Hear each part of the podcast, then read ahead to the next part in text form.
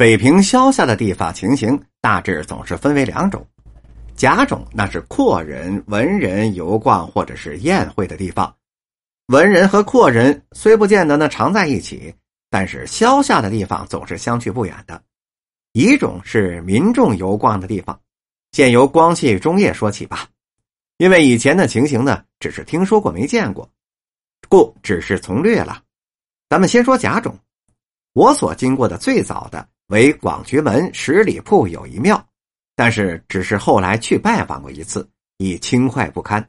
不过此处是有几种记载中，如王渔阳池北偶谈这样的书是经道之后，后来便是广渠门外之架松，也就是肃王坟，广渠门内之西照寺，中有某人在壁间所画之松树。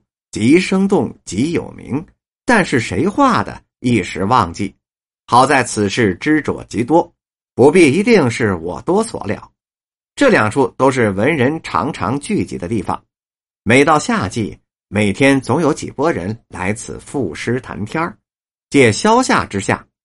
此外，又有广安门外庙中塔院，此处与白云观是遥遥相望，且府是大块农田，风景也极佳。所谓千岁古花红簇簇，万竿凉叶碧油油，是也。每到夏季，游者也很多。以上三处在文人笔者诗集之中，往往是见到的。后来这几处逐渐是渐归冷落，大家多往陶然亭或者是架怀两处了。架怀在江亭之北，不过是半余地。每年的夏季，此二处都是文人诗酒流连之所。尤以陶然亭的景致较为佳。所谓“穿底小车一范亭，出林高阁当登山”二语，颇能画出该处之风景来。此两处早已经出名了，如《品花宝鉴》中已经提及。但光绪中年，其最为发达。每到夏季，此二处酒宴无虚日，尤其是张文襄公之动之最爱之驾怀萧夏。以上这些地方，那都是阔人文人消夏的地方。不但庙中的和尚势力眼，而且路也比较远，非自己有车不易前去。道路虽然不过几里，但乘骡马之车连去带回，总是要一整天的。再远则广安门外的莲花池，相传为元朝莲公之万柳堂，在光绪年间尚有池馆，今则几为废墟也。再远。则八里庄塔院，再远则所谓的八大处，也就是龙王堂、密摩崖等等。但从此前为小八大处，不过大八处是一处。老辈相传啊，真正的八大处有西域、潭柘、界台、碧云等寺，以上都是阔人每年消夏之所，去一次就得两三天以上。再早则为丰台。如毛西和他们美艳称之，毛之妾也就是丰台人。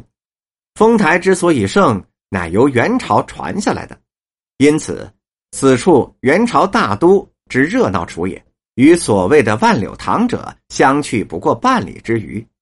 在光绪年间前去寻觅遗址，似乎还可以见到池台的遗愿，然亦不过仿佛自知。今则更不能见矣。再者，从前什刹海也是萧夏之所，但要够堂官资格，如金鸡尚书、四郎，方可前去。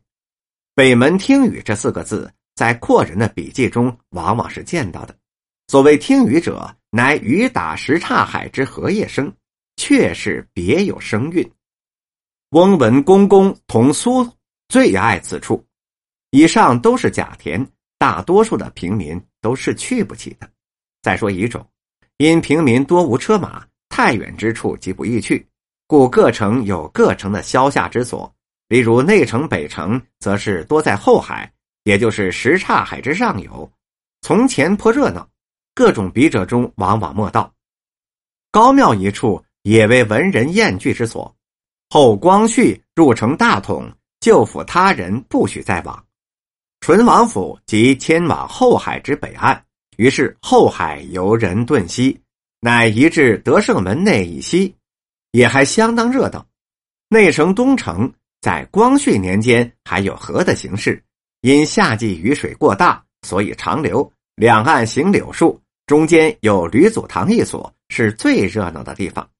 东城的居民多至此乘凉。因我们的同文馆在东城东堂子胡同，离此很近，所以也常去。本集播讲完毕。